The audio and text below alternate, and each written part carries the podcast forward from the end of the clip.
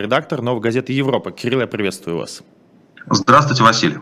А, и перед тем, как начать наш разговор, а, хотел бы сказать, что Обязательно ставьте лайки, пока их не так много, но в любом случае жду от вас как можно больше лайков для того, чтобы эта трансляция попадала в том числе в рекомендации, как можно больше людей ее увидели э, на ютубе, в том числе репостите ее в своих социальных сетях. Конечно же, подписывайтесь на канал «Живой гвоздь», подписывайтесь на новую газету «Европа» в ютубе и в других социальных сетях, в том числе ставьте э, колокольчики для того, чтобы не пропускать новые выпуски «Живого гвоздя». У нас сегодня их много. Вот мы сегодня открываем э, трансляции на YouTube-канале «Живой гвоздь».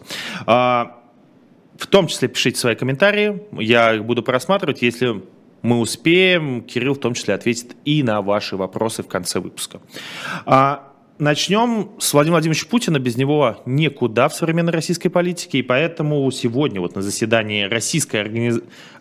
организационного комитета Победы Владимир Владимирович Путин сказал, цитата, «А, «Основной национальной идентичности Российской Федерации является преемственность поколений, верность традициям и высокая духовно, дух, высокая, высокие духовно-нравственные ориентиры. В связи с этим у меня вопрос, Кирилл, может быть, вы знаете, кто является спичрайтером Владимира Владимировича Путина, почему мы ничего нового уже в течение многих лет не слышим от главы государства?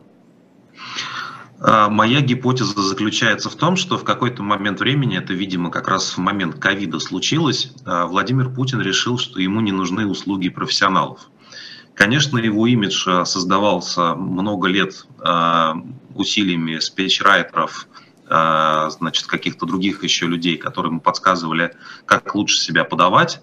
И в какой-то момент времени их влияние на, на российского президента начало сокращаться, и президент э, Путин предстал перед, нам, перед нами таким, какой он есть на самом деле, что называется вот человек. Человек в его возрасте, его поколение, с его образованием, с его жизненным путем, э, да, и, соответственно, с его идеями, с его языком, на котором он разговаривает.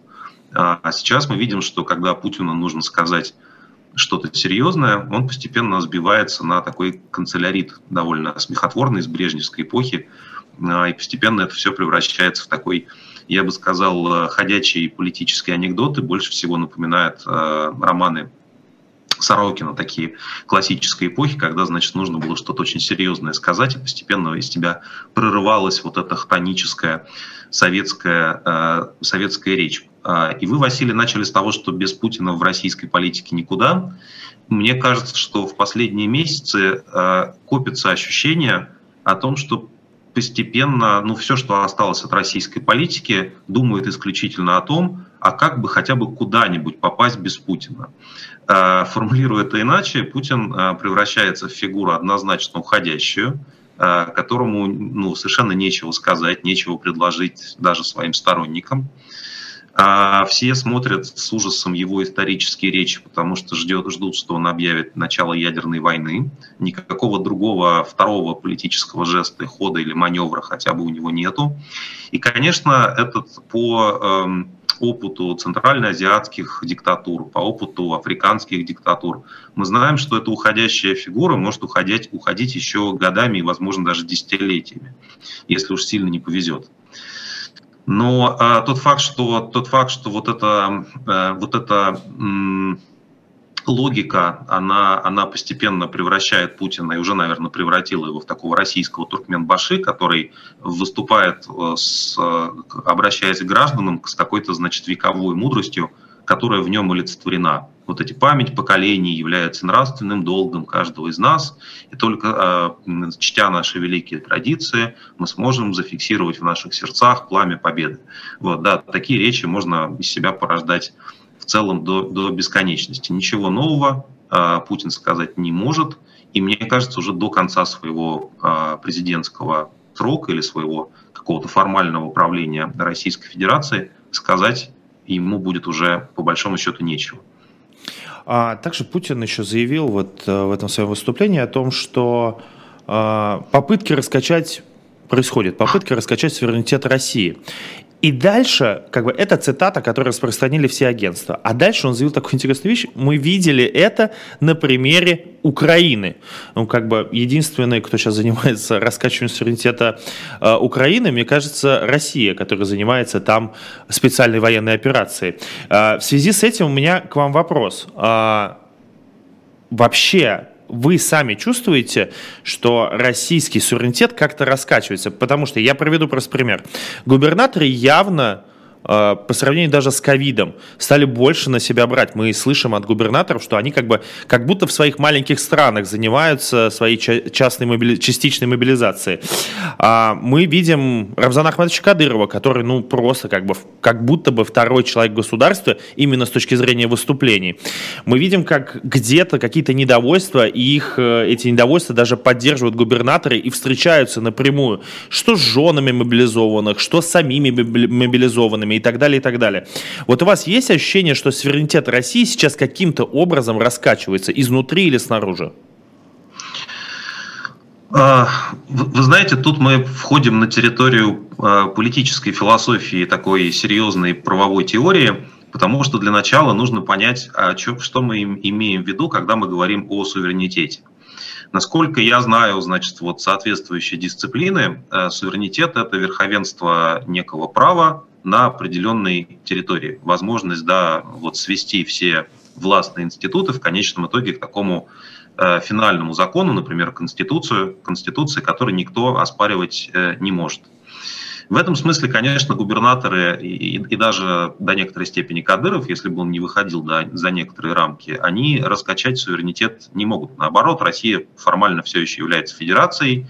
По идее, у нас есть самоуправление и права регионов – да, это никакого отношения к э, проблемам с суверенитетом не имеет, так же, как, ну, как Соединенные Штаты Америки не страдает, их суверенитет не страдает от того, что у них в разных штатах могут действовать разные законы, да, и там разные партии э, возглавлять возглавлять, соответственно, и э, законодательные собрания, и, и заседать в креслах губернаторов. Вот. Путин под суверенитетом имеет в виду совсем не верховенство закона, а, да, и не власть этого закона на некоторой территории, а, он, конечно, под суверенитетом имеет в виду ну, личную бесконечную власть себя и своих друзей, в том числе в Украине когда-то. Именно поэтому он говорит, что вот э, раскачивали суверенитет в Украине. Он, конечно, имеет в виду Майдан и Януковича. А, и с его точки зрения, с его точки зрения покушение на суверенитет, это покушение просто на то, чтобы Путин или какой-то его преемник был бы таким пожизненным президентом Российской Федерации. Мы довольно много уже об этом говорили, о таком понимании суверенитета Владимиром Путиным. Там сложная картина за этим стоит, ну или наоборот простая, как посмотреть, в общем, просто странная картина реальности.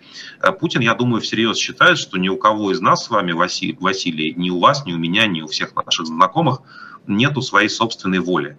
Вот вы работаете, значит, на живом гвозде, получаете деньги, и вами, вами кто-то кукловодит. Я, значит, даю вам комментарий в данный момент из Праги. И очевидно, что меня тоже, мной тоже кто-то кукловодит, кто-то нашептывает мне в ухо вот эти ужасные русофобские слова. И украинцы, когда они делали Майдан, они не сами хотели прогнать Януковича, а кто-то ими, значит, управлял, платил им деньги, а, и поскольку Путин за это не заплатил, то он уверен, что заплатили какие-то его враги.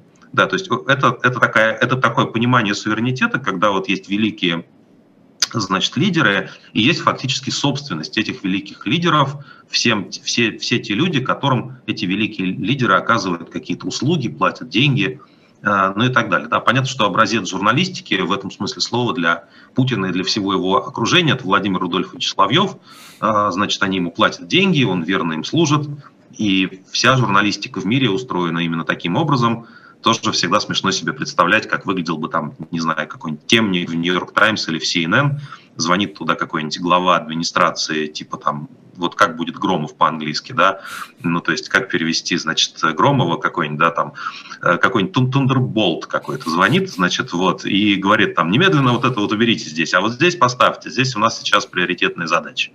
И Путин считает, да, что вот это и есть суверенитет. Когда ты можешь просто всем людям диктовать э, то, что тебе выгодно, раздавая им подачки иногда по 10 тысяч рублей, иногда, наоборот, э, сажая их в тюрьму.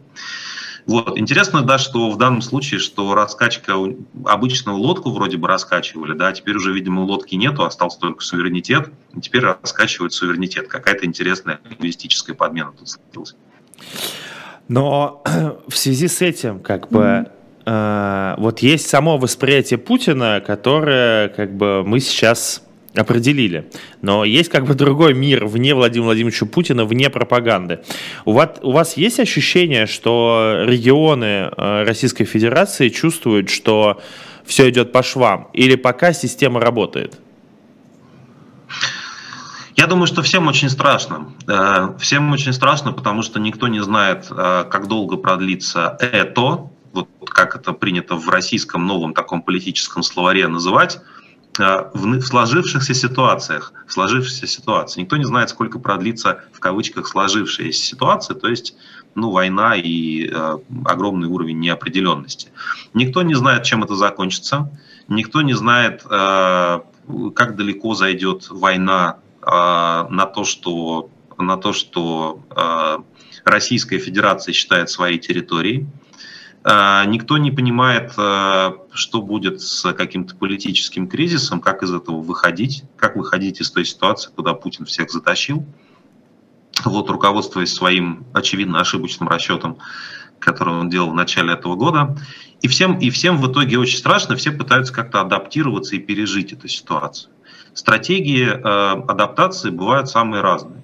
Но самая очевидная а, стратегия заключается в том, чтобы делать вид, что ничего не произошло, что лично тебя это не касается, ты ни за что здесь не отвечаешь. Ну, такой притвориться мертвым животным, да.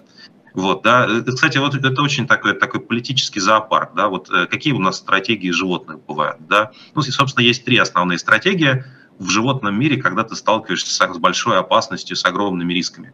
Значит, итак, притвориться мертвым – это то, что случилось с огромным количеством э, российских чиновников, людей, которые принимают решения, и, в принципе, с обычными нашими согражданами, со многими тоже. Я, меня это не касается, я в домике. Вот, да, если бы у тебя были бы колючки, да, то ты мог бы вот как еж свернуться в клубок. Вторая реакция, э, столкнувшись с огромным э, риском, это убежать тут и говорить ничего не надо. Тут надо достаточно вспомнить, как выглядела граница с Грузией э, два месяца назад.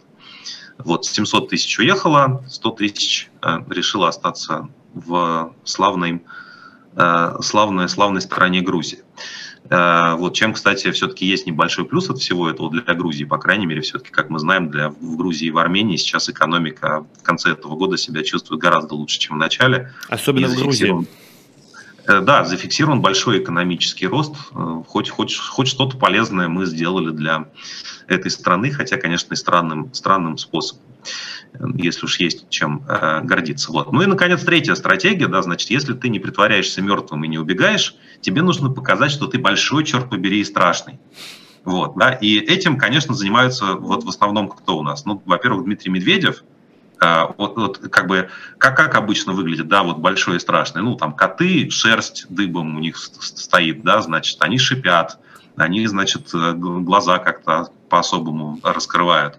Вот. И вообще, в принципе, вот этот животный, такой животный мир лемуров такие, да, вот пришли, вот, кстати, енот был недавно, да, такая трагическая да, из судьба. Херсона, да.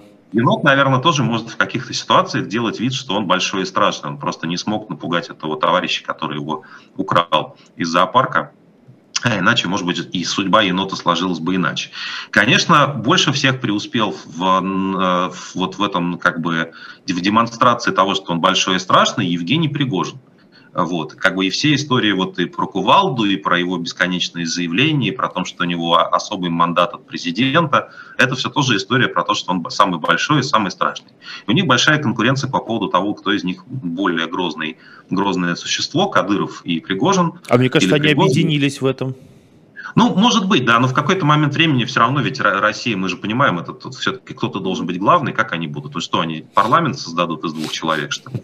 Да, вы сами понимаете, парламент же у нас не место для дискуссии до сих пор. Вот, поэтому, поэтому э, вот такого рода формы адаптации, распространяющиеся в том числе на губернаторов, ведут к тому, что, конечно, э, происходит страшный хаос да, как бы вот это такой лес, да, в котором, такой политический лес, в котором, из которого кто-то попытался убежать, э, кто-то кто ходит, раздувая, раздувая, значит, себя до бесконечности и, значит, показывая, какой он большой и страшный, делая все эти ритуальные жесты, а вокруг э, какие-то существа, которые прикидываются мертвыми.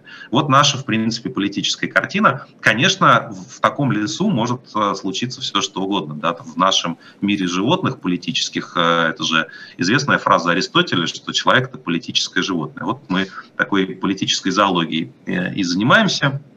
Вот, случится в этой ситуации может быть все, что угодно. И это, на самом деле, вот сам, сама эта ситуация, когда правила не ясны, кто главный кто будет главным, очень скоро не ясно, а случиться это может в любой момент. Что будет лично с тобой в этой ситуации, это все создает огромное количество страхов и рисков.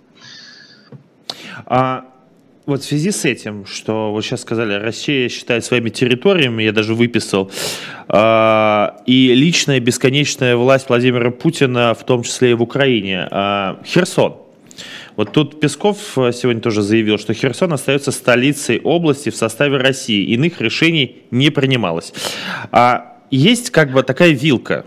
Первое, что о чем говорили пропагандисты, и в том числе официальные чиновники говорили, мы еще вернемся, просто подождите. Это вот первый такой вариант событий. А второй, вам не кажется, что возможно, что Россия сыграла в такую игру не специально? А, что Херсон это будет теперь, как, например, Абхазия или э, Южная Осетия у Грузии. Теперь это будет такая потерянная российская территория, о которой мы будем постоянно говорить, о том, что вот у нас есть потерянные земли, сыграв в обратное, потому что кто будет помнить... Э, Вполне возможно, так размышляет Владимир Владимирович, администрация президента. Кто будет помнить через сто лет, как Херсон стал российским, и что он стал в течение года российским, в течение года э, уже туда зашли украинские войска. Вот вам скорее кажется, что российские власти и российская пропаганда рассчитывает на возврат, или скорее теперь это вот такой как бы повод поныть? Ну, Владимир Владимирович, возможно, действительно думает, что будет через сто лет, в том числе потому, что он, конечно, и жить вечно собрался по возможности, но и в учебнике истории себя вписать самыми большими красными буквами. А, вот. Я не думаю, что кто-то, кроме, кроме Путина, всерьез озабочен такими историческими перспективами. Тут как-то бы следующий год перекантоваться и, да, и, значит, сохранить какой-то привычный уровень жизни и при этом а, не оказаться на скамье подсудимых или там, не знаю, кто-то может оказаться там, не знаю, среди э, погибших на войне или пленных, в общем, или там наоборот оказаться под, под преследованием со стороны других своих конкурентов внутри России. В общем, очень большой уровень неопределенности. Мне кажется, тут не, мало кто думает в этой, в этой ситуации, что будет с Херсоном а, через сто лет. Мне кажется, никто не думает. А, вот. Так, эту логику, которую вы описываете, что на самом деле это все наши земли, которые были захвачены опасным внезапно соседом, который дал сопротивление, Эту логику уже активно используют как раз пропаганда по поводу Донецка и Луганска. Они хотя и не состояли в составе Российской Федерации формально, но они всегда были, использовались как эта карта. Вот, значит, старые российские земли, исконно российские земли, которые оказались неизвестно где, и мы вынуждены поддерживать эти народные республики, потому что вот так все плохо сложилось. Э, это, это рабочая схема до некоторой степени. И, наверное, пропаганда сможет также, также использовать эту карту из Херсонов, как в течение какого-то времени. Проблема, мне кажется, в том, что, э, ну вот, знаете, сатирик Михаил Задорнов, у которого были очень специфические политические взгляды, покойный ныне, он где-то в конце перестройки сказал, э, на одном из своих выступлений сказал фразу, что у нас даже хунты нормальный, военные хунты, даже ее у нас нормальной не было, потому что у нас ну вот как не военная хунта не появится, все время какие-то трясущиеся ручки, голосок такой дрожащий, как бы, да, каких-то решительных приказов тоже никто отдать не может.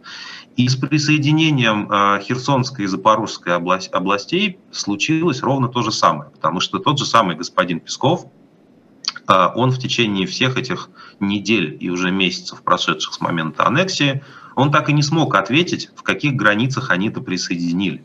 Потому что Запорожье никогда не было оккупировано, при этом вроде бы, вроде бы речь шла о том, что э, сам город, да, речь шла вроде бы о том, что все-таки э, присоединение-аннексия идет в составе административных границ, ответа четкого на это нету. Они что-то подписали в Кремле, они что-то опубликовали. Вот. И дальше возникает вопрос. Вот даже просто, ну, э, конечно, круче всех Яндекс обработал эту ситуацию, который решил, что политические границы между странами, вообще политические карты сейчас не актуальны. Мне кажется, вот Яндекс, э, который убрал политические границы со всех своих карт, заявив, что сейчас больше время думать о горах, о реках, в такой физической географии. Это гораздо более стабильно. Э, гора на месте, все реки тоже на месте, вот Днепр на месте. Вот. Это был единственный ответ на совершенно безумную процедуру э, аннексии, которую они предложили. То есть э, даже процедура была сделана абсолютно на аматерском уровне, людьми, которые совершенно ведут себя безответственно. Если вы хотите всерьез заявлять о том, что что-то является вашей исконной зем... вашими исконными землями, то вам, наверное, хотя бы надо ответить на вопрос, о каких именно территориях вы все-таки говорите. А, потому что, как справедливо отмечают э, критики Путина, находящиеся, например, в Восточной Европе, по этой логике можно, э, если Херсон все еще российский, хотя ничего российского там нет, и, в общем-то, и не было, кроме войск. И надписи, что Россия тут навсегда. Да, э, надписи совершенно верно. По этой логике можно отправить какую-нибудь надпись, что Россия здесь навсегда, я не знаю, в Польшу или в Германию, а, и, и как бы тоже провести референдум и сказать, что, в принципе, вот это волеизъявление, а, да, и как только я видел шутку, что Значит, что, что Берлин, э, Бранденбург присоединен к России от лица такого, э, такого шуточного аккаунта Владимира Путина это заявление, а временная административная столица э, Бранденбургской области находится в Саратове. Это примерно та схема как бы, да, как бы исторических приобретений, которые нам предлагали, с таким же уровнем абсурда. Это же исполняющий обязанности заместителя губернатора, по-моему, Херсонской области или администрации города Херсон, который погиб вот прям в день э, отступления российских войск. А, у него же да, да, были, были стихотворения о том, что вся Россия, Россия, что это весь мир. Да, да, что он, что, что лучше всего, что прекрасные виды Сиднейщины, когда, значит, мимо них едешь на танке, это все моя земля, значит, вот. Я, кстати, до конца не понял, что он имел в виду, то есть, ну, мне, мне правда, мне знакомо такой типаж людей, которые говорят, что вот Россия настолько своя отдельная цивилизация, что даже бывает, не знаю, там русская химия, заведующий Менделеев, там, не знаю, русские атомы, которые изучают русские ученые по каким-то своим законам. Но просто как на, это, на, это, на основании э, такого рода геополитической поэзии можно строить какую-то реальную политику, да, да, это вопрос открытый, кажется, что вот не очень получается. Мне кажется, это просто власть сближается с народом, знаете, это люди, которые приезжают в Бруклин и говорят, о, да это же как в Химках у нас. Это вот, ну, да. это же такая логика.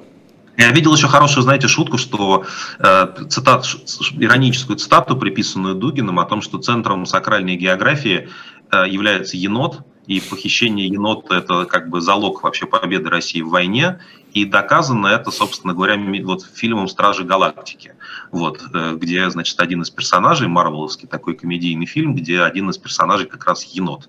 Мне кажется, что вот примерно такого рода аргументы используются российскими властями для того, чтобы э, закрепить и обосновать свою историческую правоту. И вот эта судьба господина Стремоусова, который там по некоторым данным, может, и не погиб, уж как-то он слишком удачно погиб прямо в день, в день вывода российских войск, Э, да, это история про, ну, про такой отрицательный отбор, что люди, которые в принципе берутся за эту, за эту работу, они не, не способны ее делать. И чем дольше, чем дольше длится путинская операция, тем больше такого отрицательного отбора во всех сферах мы будем видеть.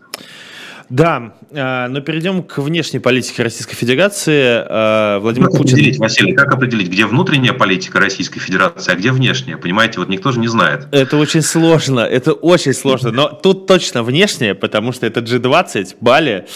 Э, обсуждалось, что Сергей Лавров находится в больнице, что он госпитализирован. А, но как бы уже вторые сутки, по-моему, пошли, как э, МИД э, в лице Марии Захаровой и самого Лаврова э, доказывает всем, что никаких больниц не было. И вот появилось это видео вчера, где в шортах-лоферах с электронными часами, которые сначала по ошибке журналисты восприняли как Apple, но это Huawei, которые делают приблизительно копию часов Apple. С телефоном iPhone это отрицать не стали. Но главное, что там была футболка с короной и подписью. Которая звучит как Баски. Это такой Жан-Мишель Баски, американский художник э, середины 20 века. В 88 году он погиб от наркотиков. И в связи с этим у меня к вам вопрос. Э, некоторые люди считали это как, что Лавров нам на что-то намекает своим внешним видом и вот э, такой футболкой. Когда-то, мне кажется, лет 10 назад были такие люди, которые считали, что Сергей Лавров это как бы либеральный человек в политической элите Владимира Владимировича, Владимира Владимировича Путина. А, как вы считаете, э, вот этот внешний вид говорит нам о чем-то, э, если мы смотрим на Лаврова, или это ничего не означает, просто как бы такая футболка?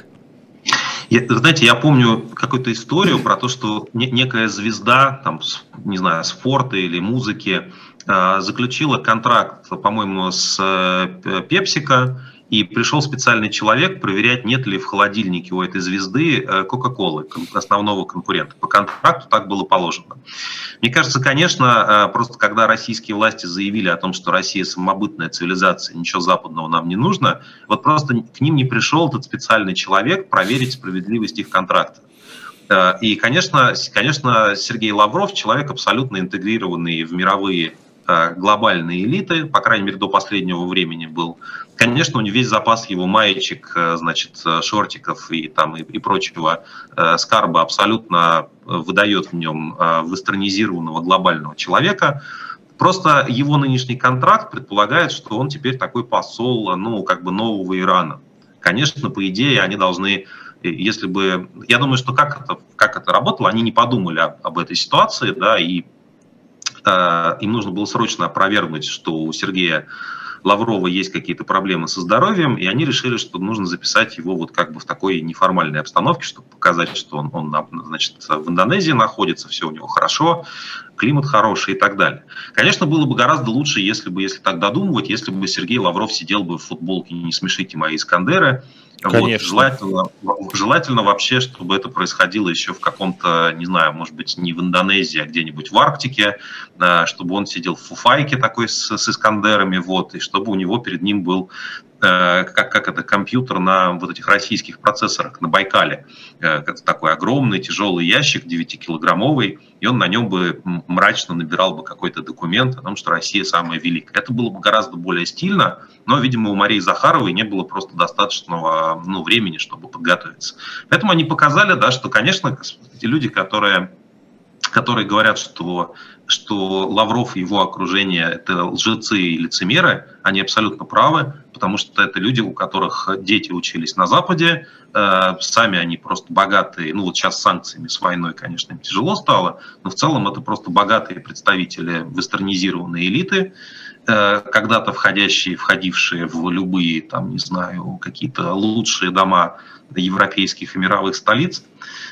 Вот. И вот все, что у них осталось от этого, от этого самоощущения, это, собственно говоря, iPhone и ну, э, вообще образ, образ жизни, который они хотят, конечно, несмотря ни на что, э, поддерживать. Хочется перейти к G20, э, но мы сейчас уйдем на короткую рекламу. Перед этим я скажу, что нам поставили 1100 лайков. Нас смотрит сейчас почти 7000 человек. Друзья мои, пока будет небольшой блок рекламы, поставьте, пожалуйста, нам с Кириллом побольше лайков, чтобы трансляцию смотрел больше людей онлайн и потом смогли досмотреть. А сейчас мы на короткую рекламу уходим.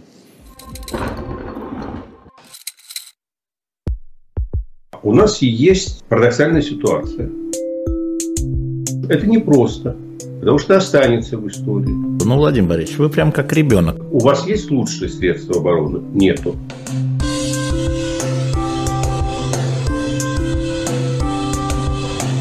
Мы же не живем в России просто так. У нас всегда должна быть какая-то миссия, ради которой можно сдохнуть. Это вообще вот кто доказал? Бжезинский. А, я еще раз приветствую всех зрителей, те, кто присоединились, пока была небольшая рекламная пауза. Меня зовут Василий Полонский. Сегодня персональный ваш Кирилл Мартынов, главный редактор «Новой газеты Европы». Нас сейчас смотрят почти 7 тысяч человек, 1400 лайков. Друзья, спасибо большое. Давайте хотя бы дотянем до 2000. А мы продолжаем. Мы обсуждаем G20. Вот только что обсудили внешний вид Лаврова и а, означает ли это что-то. И Кирилл сказал о том, что как бы внешний вид ничего не меняет в итоге, что, в общем, эти люди просто хотят существовать в той богатой, прекрасной жизни, в которой они существовали до 24 февраля. Ну, вот так у них это получается. К, переходим к G20. Лавров едет Э, точнее, будет представлять Россию э, на саммите, э, Путина там нет. С вашей точки зрения, вот просто Алексей Венедиктов в свое время, человек, который, в общем, довольно много общался с окружением и самим, в общем, Владимиром Путиным и с окружением вокруг него, говорит о том, что вот такие съезды для Путина – это разговор с равными, разговор с теми, кто так же, как он, Э, возглавляет большие государства, а некоторые из них в прошлом, например, как Меркель, возглавляла почти так же долго, как и он, э, Германию. А почему на этот раз Владимир Владимирович Путин не захотел поговорить с равными, не захотел поговорить с людьми, которые что-то решают, а отправил вместо себя Лаврова? Он просто боится как бы бесконечного осуждения, а мы уже видим высказывания, которые происходят, да, таких на пред Э, каких-то выступлениях перед G20 э, уже слышали, что как бы основная тема это Украина, и основная тема это что должна закончиться война. Или все-таки Владимир Владимирович Путину просто неинтересно с этими людьми разговаривать и не о чем с ними разговаривать? Ну, я, безусловно, думаю, что Владимир Путин хотел бы видеть себя на месте Байдена, который обнимается с, значит, с председателем Си, да, именно так он, наверное, собирался этот год заканчивать. А, значит, российские флаги над Киевом, а, замечательные перспективы, значит, в построении нового Евразийского союза. А, и все, все как бы смиряются с этой картиной, как смирились в целом с Крымом в 2014 году. И вот он едет на G20 получить поздравления с блестящей проведенной специальной военной операцией от председателя Си. Тогда, я думаю, он поехал бы. А, он поехал бы, ему было бы что предложить а, другим странам в обмен на, значит, на какое-то возобновление торговли каких-то международных отношений. А, сейчас, когда военная кампания находится в тупике, и этот тупик расширяется с каждым днем, и после сцены ликующего Херсона, после многочисленных там сотен видео ликующего Херсона, которые оставили российские войска, мне кажется, Путину просто нечего сказать, в том числе с каким-то западным партнером. Возможно, он действительно считает при этом, что, он, э, что они все недостаточно великие, что вот может быть, если это было бы какой-то там, не знаю, G2 с э, Китаем или G3 с э, США, то он мог бы еще почтить такую, если бы его пригласили, такую почтенную компанию на этом саммите. Но поскольку такого формата нету, а из большой восьмерки России выкинули, как сказал об этом Лавров, если я не ошибаюсь, это значит эта большая восьмерка вышла из нас, да, и теперь мы, мы как бы, как можно добавлять, что это такой G1, как такой the only one, а, единственный, кто и неповторимый, кто ни в ком, ни в ком не нуждается. Кстати, примерно это сейчас сказал Дмитрий Медведев. А, я становлюсь все большим фанатом его телеграмма. Я считаю, что вообще это блестящий жанр. Вот то, что, то, то, почему, по какому источнику потом будет, будет изучаться наша реальность, это, конечно, телеграм-канал Медведева. И там он договорился вот буквально э, вчера вечером до того, что если Генеральная Ассамблея проголосовала за репарации, э, будущие репарации в пользу Украины, Генеральная Ассамблея ООН, то, возможно, и без такого ООН мы проживем. Вот, э, сказал Медведев, делая вывод, что, в принципе, и ООН России не нужен, потому что Россия великая и прекрасная, и совершенно совершенно самодостаточно. Вот. И мне представляется, что есть две серьезные причины, почему, э, почему э, Путин не поехал на этот саммит. Э, одна из этих причин, мне кажется, может быть связана с тем, что он не уверен в своей безопасности. Да, значит, это все-таки далекий перелет, это какие-то острова, это крупнейшее исламское государство в мире, на самом деле, по количеству населения, Индонезия, я имею в виду.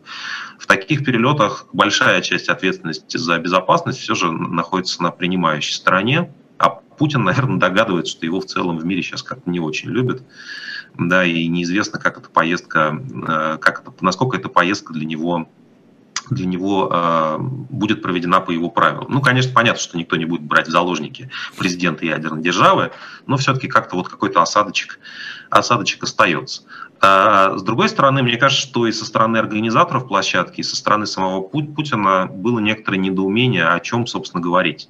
Э, если он не готов к немедленной к немедленным мирным переговорам на условиях Украины, то говорить сейчас с этим человеком просто не о чем, потому что Украина побеждает на фронте, Россия отвечает э, атак, атаками по гражданской инфраструктуре, и говорить о том, что, значит, нужно войти в положение Путина и понять, как ему тяжело и одиноко, и по понять его и простить, сейчас, мне кажется, уже никто не осмеливается в этой Макрон, ситуации. Макрон подтвердил, вот прямо перед эфиром сказал, что он будет продолжать созваниваться с Путиным. Ну, у, э, у Макрона это какая-то сексуальная перверсия, мне кажется, вообще. Да, он, может быть, любит вот э, такие длинные, бессмысленные разговоры, да, с учетом того, что мы знаем, что год начался с того, что Путин два часа рассказывал Макрону про обиды, нанесенные Франции и России в прошлом, там, со времен наполеоновских войн. Э, может быть, Макрону это нравится, но не знаю. Мне кажется, даже, даже его избиратели очень как-то скептически относятся по его, к его миротворческим э, усилиям. Конечно, если вдруг случится чудо, и после, после очередного звонка Макрона Путин сдастся, да, ну просто, видимо, как бы от занудства, вот, то, конечно, Макрон будет великим героем Европы и всего мира, ему поставят памятники в каждом городе, но, кажется, этого не случится. Просто есть ощущение такое, что как будто бы будет какая-то акция, очередная акция протеста против выступления российской делегации, потому что я напомню, да, в начале года, когда Лавров, по-моему, выступал перед э, депутатами Европарламента, тогда они встали и вышли, там большая часть этих депутатов. Но вообще, э, как вы считаете, есть какие-то аргументы, с которыми Лавров э, э, сможет вообще выступить как-то или декларировать их э, на G20? И вообще, интересно ли будет слушать кому-то Лаврова, несмотря на то, что он, конечно, министр иностранных дел, но все-таки это все равно не глава ну, государства?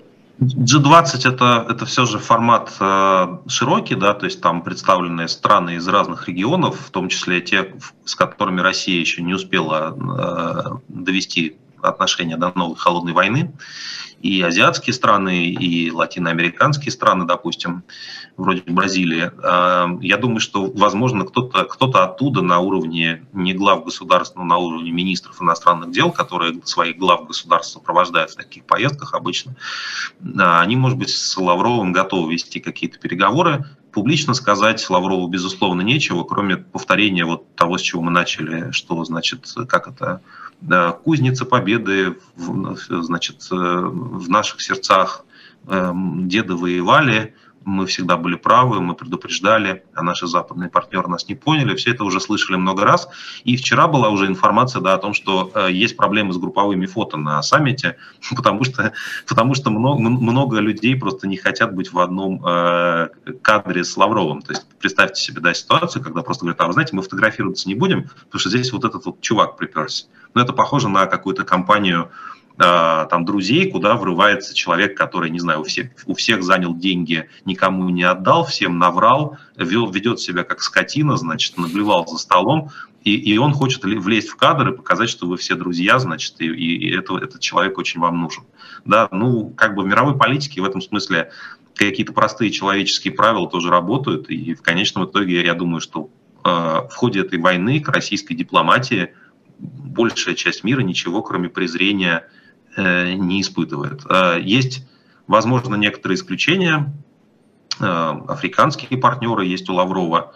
Очень, конечно, интересна динамика российско-турецких отношений, когда когда Эрдоган в каких-то в каких-то моментах хочет быть больше Путина, чем сам Путин. Но в остальном, в остальном, да, это, конечно, это, это, это и есть мировая международная изоляция, про которую так долго наша пропаганда смеялась. Вот она случилась.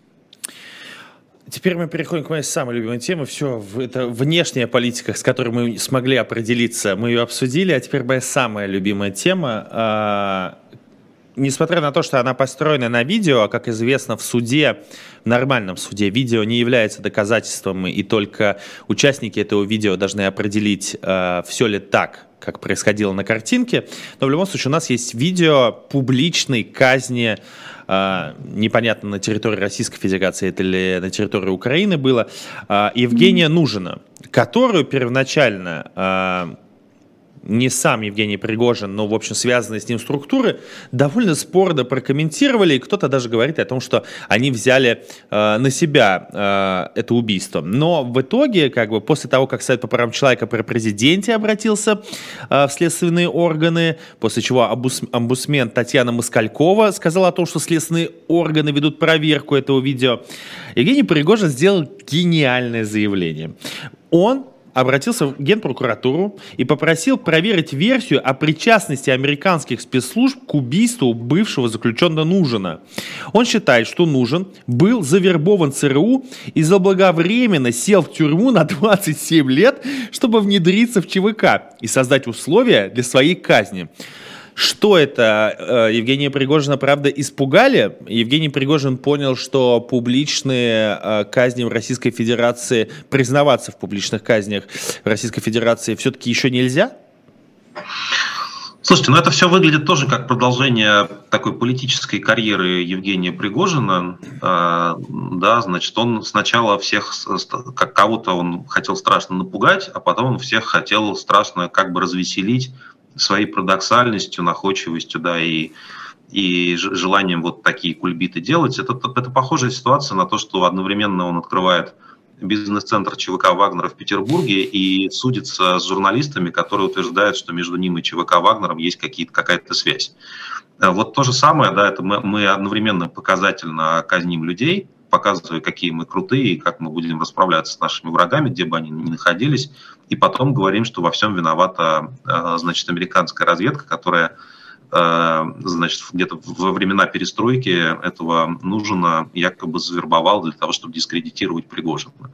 Это такой вот э, свирепый постмодернизм абсолютно в стиле, в стиле этого человека. И я думаю, что, знаете, что единственная причина, почему это происходит, потому что ему нравится, что мы это обсуждаем. Э, я бы даже, наверное, меньше подарков бы в этом смысле делал. То есть э, вам, вы думаете о том, что этот человек не с серьезным видом э, делает все эти заявления, эти все обращения, а что он все-таки иронизирует над всем происходящим? Ну, он просто внимание хочет. Он, он э, такой как бы садист и нарцисс, это довольно опасное сочетание. Возможно, поэтому они находят общий язык с Путиным.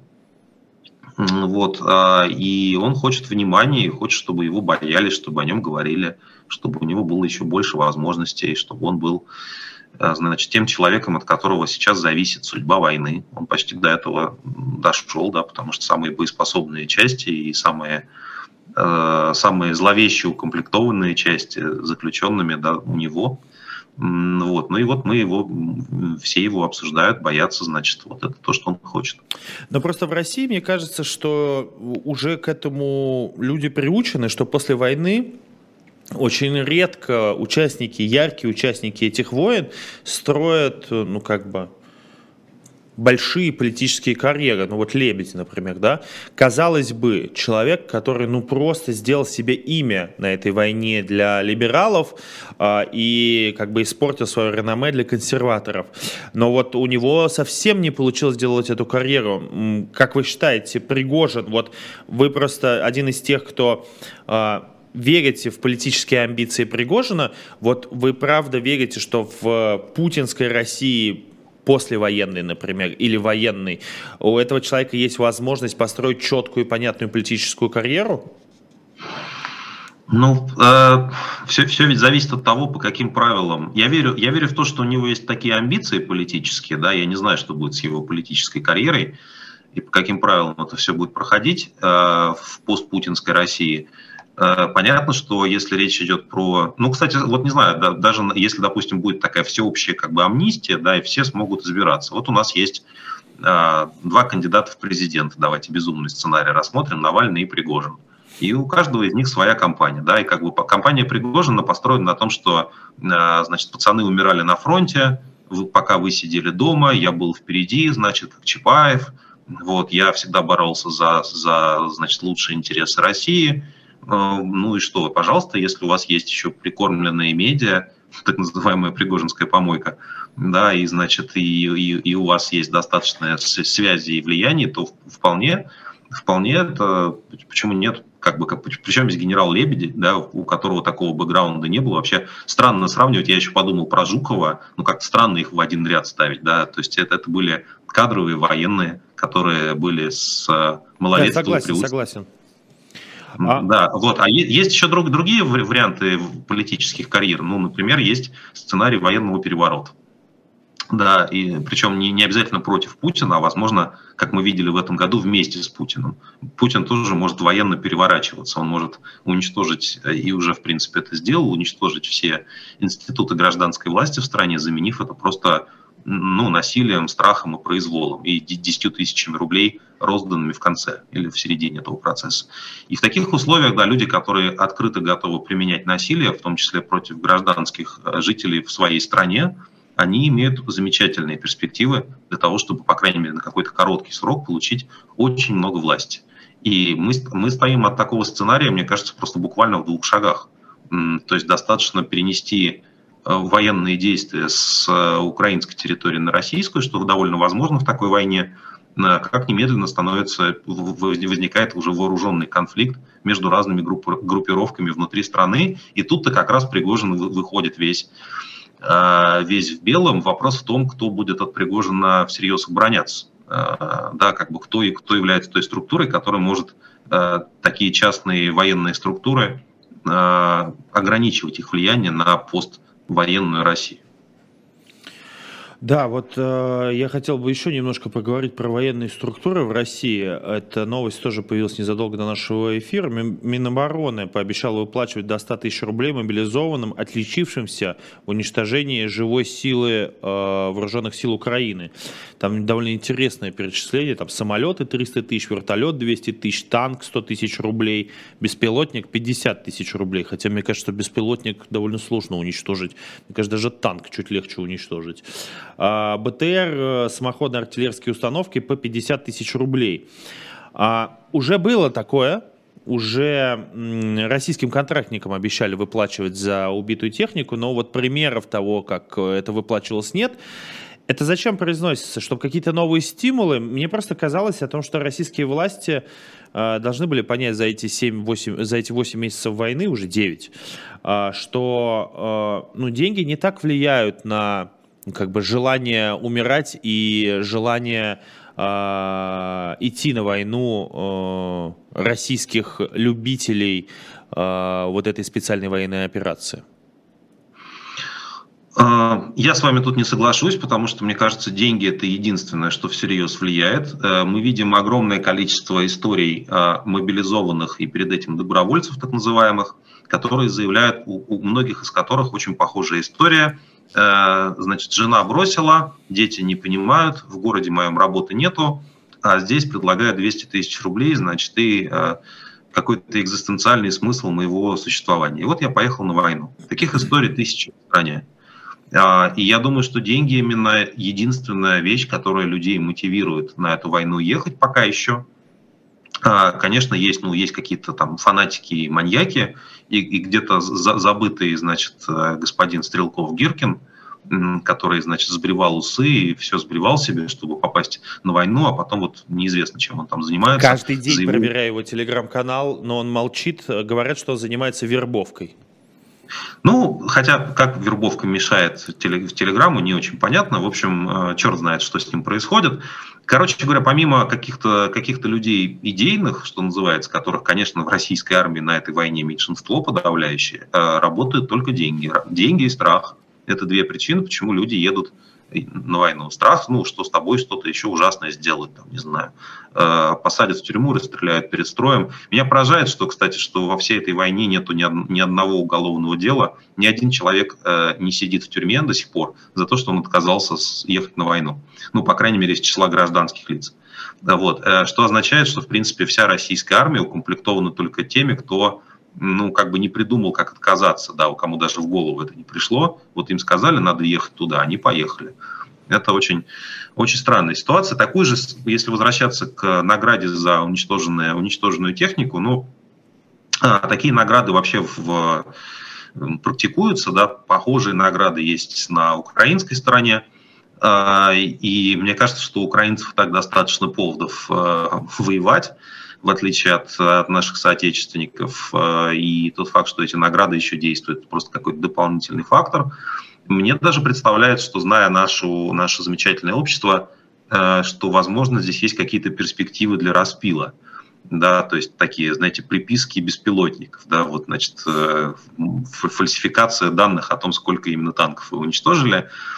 Тем более, что если верить Коношенкову, то то, значит, российская армия всю украинскую технику уничтожила уже раз 15, наверное.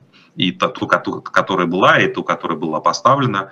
Вот, поэтому прекрасно можно платить деньги за как бы, отчет Коношенкова и на этом неплохо зарабатывать. Почему эта ситуация не работает в обратную сторону? Ну вот человек уничтожил танк, уничтожил, я не знаю, беспилотник, и он как бы сидит и считает, что у него там 300 тысяч рублей. Вот он ушел в отвальную, там или э, как бы свое отвоевал, уволился и требует деньги, а ему не платят. Почему мы не видим никаких волнений, никаких скандалов по этому поводу? Вот как бы есть обратная сторона, как вы говорите, о том, что люди воюют в основном за деньги. Но а если эти деньги не выплачиваются? Или вы думаете, что они правда выплачиваются? Я думаю, что заметная часть э, денег выплачивается. Конечно, их там воруют, они не всегда доходят, и в каких-то местах есть проблемы. Но это как, не знаю, это, это похоже на ковидные выплаты. Вообще, да, вот когда мы про губернаторов говорили, которые как бы расшатывают суверенитет, это ведь все история про то, что война устроена абсолютно как ковид в России, что все спускается на уровень регионов, и регионы должны отчитаться о проделанной работе. То есть э, Путин только э, про значит, нравственность думает и свое место в истории, а за все отвечают люди, люди в российских регионах с, с выплатами военным то же самое, это так, такая же структура, как выплаты врачам. Они тоже, их тоже пытались там не платить, ковидные деньги врачам, я имею в виду. Вот, их тоже не доплачивали, выплачивали поздно, но в целом эти деньги в основном дошли до людей. Это как бы тот способ, при, при помощи которого более-менее, ну, ковидные проблемы, они более-менее в России все же обрабатывались. Я знаю нескольких врачей, которые, э, которые сожалеют, что, что эти деньги кончились, да, и ковид кончился, им перестали, перестали платить, э, вот, и теперь у них такой мотивации работать, как прежде, нету, потому что просто зарплаты маленькие, как, как они были и до а, пандемии. Вот с, с войсками нашими похожая ситуация. Кроме того, кроме того, в условиях мобилизации контракт разорвать нельзя. Это важно помнить, э, да, значит, что сейчас у нас служба в армии добровольно не является, и людям могут угрожать чем угодно, вплоть до преследования их семей за то, что, за то, что они э, досрочно покинут ряды значит, российской армии, решив решив э, все это закончить. Я думаю, что выплаты идут такими волнами, иногда не доплачивают, потом что-то пытаются компенсировать, э, что-то кто-то что-то украл, безусловно, на этом пути, и в конце у человека такой есть, ну, как бы красная черта. Если ты попробуешь э, уволиться из армии, это будет считаться дезертирством, тогда мы тебе ни денег не выплатим, и еще как каким-то образом тебя накажем. Вот это и есть э, база, на которой Э, стоит боевой дух российской армии, конечно, не самый впечатляющий. У нас остается 8 минут до конца нашего эфира. Нас смотрит почти 10 тысяч э, онлайн, 2200 лайков. Друзья мои, давайте хотя бы половинку. Вам не сложно будет поставить лайк, просто опуститься чуть ниже по страничке и поставить большой палец вверх. А, а для нас приятно, трансляцию увидит как можно больше людей, и просмотр будет намного больше. Кирилл, последний вопрос, который хотел с вами обсудить э, из заготовленных мною. Это ваш пост в Фейсбуке, ему где-то 5-6 дней. Я его зачитаю для наших зрителей. А, Русские делятся на А. Принадлежащих императору, не бальзамированных, набальзамированных, я извиняюсь, а, прирученных, сказочных, устраивающих обыски в 6 утра, включенных в эту классификацию, бегающих как сумасшедшие, прочих, и последний вариант И, прохожих, а, похожих издали на Маргариту Симонян. В связи с этим у меня к вам вопрос. Во-первых, до эфира, я признаюсь нашим зрителям, я узнал, что это была все-таки загадка. Вопросы сразу уменьшились. Но кто вы в этой классификации? А, вопрос справедливый. Я думаю, что я вот тот не помню какой там пункт, но бегающий как сумасшедший. Да, я, да, есть такой. Да, я вот а, в месте, где я постоянно нахожусь, я провел, наверное, за последний месяц дня 4-5 Вот, э, и как бы думаю, что единственный доступный мне спорт сейчас это пересадки в аэропорту. Э, вот, поэтому я точно русский, который бегает как сумасшедший. Э, тут сомнений никаких нет. Вот. Ну да, мы, мы, мы уже с Василием обсудили до эфира, что это очень известная цитата из Борхеса, аргентинского писателя, такого как фантаст его обычно называют, из рассказа «Аналитический язык» Джона Вилкинса, который затем процитировал французский философ Мишель Фуко, когда ему, простите за это долгое вступление, когда ему нужно было показать ну, некую относительность тех принципов, при помощи которых мы упорядочиваем наше знание. Э, потому что, в принципе, это там, конечно, не про русских идет речь, а, простите, про животных. Э, вот. Э, но меня поразило, не сравнивая русских и животных, меня поразило, насколько, если многие тезисы из Борхеса оставить, насколько хорошо это подходит под наш случай. Потому что, вот смотрите, пункт первый. Русские делятся на тех, кто принадлежит императору. Это же, это же совершенно точное попадание.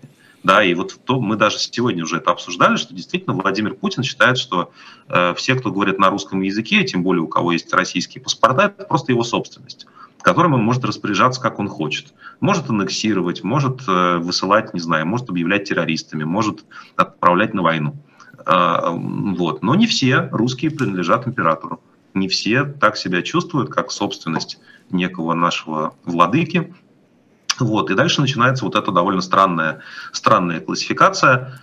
Э, я заменил, я добавил от себя в этот список, э, значит, устраивающих обыски в 6 утра. Это такой портрет, конечно, российского силовика, потому что я представляю себе, как вот какой-нибудь полицейский, он просыпается в 3 часа ночи, говорит, опять ловить этих оппозиционеров, едет куда-то там вот как бы уставший, да, не выспавшийся, и в 6 утра выламывает кому-то дверь это тяжелое экзистенциальное состояние. Ну и плюс я э, в, этом, в этом списке я мух, мух, заменил на Маргариту Симоньян, даже не знаю почему. А, в связи с этим постом а, хочется спросить, а, кто такие русские? Вот просто как бы есть ощущение, что э, очень много я читаю от российской интеллигенции формулировки русские, русские люди. И я слышу в том числе от президента Российской Федерации. Если у вас за 4 минуты э, краткое определение, кто же такие русские люди? Это мне напомнило, знаете, бесконечное количество форумов э, в раннем Рунете, где ныне уже некоторые покойные русские националисты, они до бесконечности спорили, кто такие русские. Там вот Крылов участвовал, Константин покойный, э, существующий ныне Егор Холмогоров и прочие всякие их друзья. Это было все это уже 20 лет назад. Ну, я для себя, ну, смотрите, я, я как бы, вот сейчас жизнь в Европе выглядит так. Ты, как у тебя какой-то small на английском языке, как правило, на котором все более-менее говорят, и тебя спрашивают, ну, а ты откуда? И некоторые, некоторые люди вот с российскими паспортами, они этого стесняются. Они говорят, ну, знаете, я вот сейчас в Латвии живу, или там, не знаю, я, я откуда-то еще. Э, я обычно на это отвечаю, что я из Москвы, и, конечно, конечно, если дальше начинается как, какая-то дискуссия, понятно, что у меня никакой другой идентификации, кроме русского, э, то, что называется Russians, э, нету. И я при этом совершенно не, не, не хочу участвовать в чемпионате за статус хорошего русского или какого-то еще, вот если только против прочих и, и бегающих, бегающих как сумасшедшие. Вот на это я претендую, да, просто по, по, по факту. А, мне представляется, что, ну, простите, я тут сейчас какие-то банальности начну говорить, ну, мне кажется, что русские это те, кто э, не имеет какой-то ярко выраженной другой этнической идентификации для себя, потому что очевидно, что в Российской Федерации не только русские живут, а русские живут не только в Российской Федерации, вообще мы разбежались по миру.